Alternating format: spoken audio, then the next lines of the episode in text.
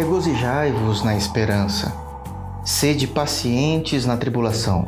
Na oração, perseverantes. Romanos capítulo 12, versículo 12.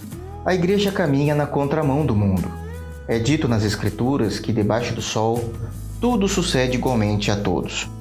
O mesmo sucede ao justo e ao perverso, ao puro e ao impuro, ao bom como ao pecador, ao que jura como ao que teme juramento. Todos os habitantes da terra estão sujeitos às intempéries da vida. Isso é um fato inegável. A questão é como a Igreja de Jesus enfrenta os vendavais que nos atingem durante toda a nossa vida. O apóstolo Paulo, orientado pelo Espírito Santo, nos ensina que a verdadeira Igreja de Jesus passa pelas tempestades e vendavais de maneira diferente a que os incrédulos passam. Ele nos dita três maneiras. A primeira, ele nos exorta a se alegrar na esperança. A esperança é a convicção de que algo bom está para acontecer. E sabemos que irá, porque nossa esperança é Cristo. No meio da calamidade, há esperança, e a Bíblia nos ensina que devemos se alegrar com a esperança que temos. Só pode ser feliz, no meio da tragédia, quem conhece o Deus da história. A alegria está em conhecê-lo e saber que a esperança está assegurada. Aqui vemos o primeiro movimento da igreja caminhando na contramão do mundo. A segunda maneira é ser paciente na tribulação, que lição difícil de ser aprendida. Talvez leve a vida toda, mas é uma virtude a ser buscada diariamente. Quando Paulo, por meio do Espírito, nos diz para sermos pacientes na tribulação, ele destaca duas lições importantes.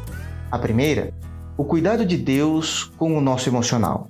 Agir pacientemente durante a tribulação acalma nossos corações e evita complicações emocionais desnecessárias que podemos trazer sobre nós.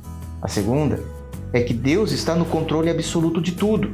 Somente alguém que está no controle e decreta períodos e tempos pode pedir para alguém ser paciente na dificuldade, visto que ele tem o tempo de todas as coisas em suas mãos. E aqui temos o segundo movimento da igreja caminhando na contramão do mundo. Por último, a terceira maneira que a igreja enfrenta os furacões da vida é sendo perseverantes na oração.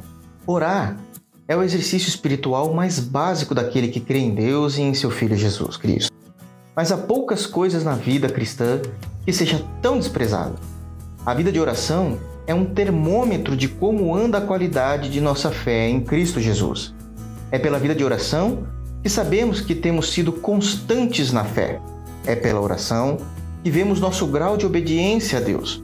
Pela oração, temos comunhão com Deus por apresentar a Ele todas as nossas necessidades e reconhecê-lo como Senhor e cuidador nosso. Pela oração, que o adoramos e lhe rendemos graças. Pela oração que passamos pelas tempestades, mantendo a nossa identidade em Cristo. E aqui temos o terceiro movimento da igreja caminhando na contramão do mundo. Quero terminar de forma que iniciei. A igreja caminha na contramão do mundo, mas carrega nas mãos a lanterna que ilumina o caminho, convidando os incrédulos, no meio de suas fortes tempestades, a saírem de suas inseguranças e se alegrarem em saber que no meio da tempestade temos esperança no Deus que aquieta a tormenta. O meu desejo é que, como chuviscos que regam a terra e gotas de orvalho que estão sobre as folhagens, assim seja a palavra de Deus sobre você. Deus te abençoe em Cristo Jesus.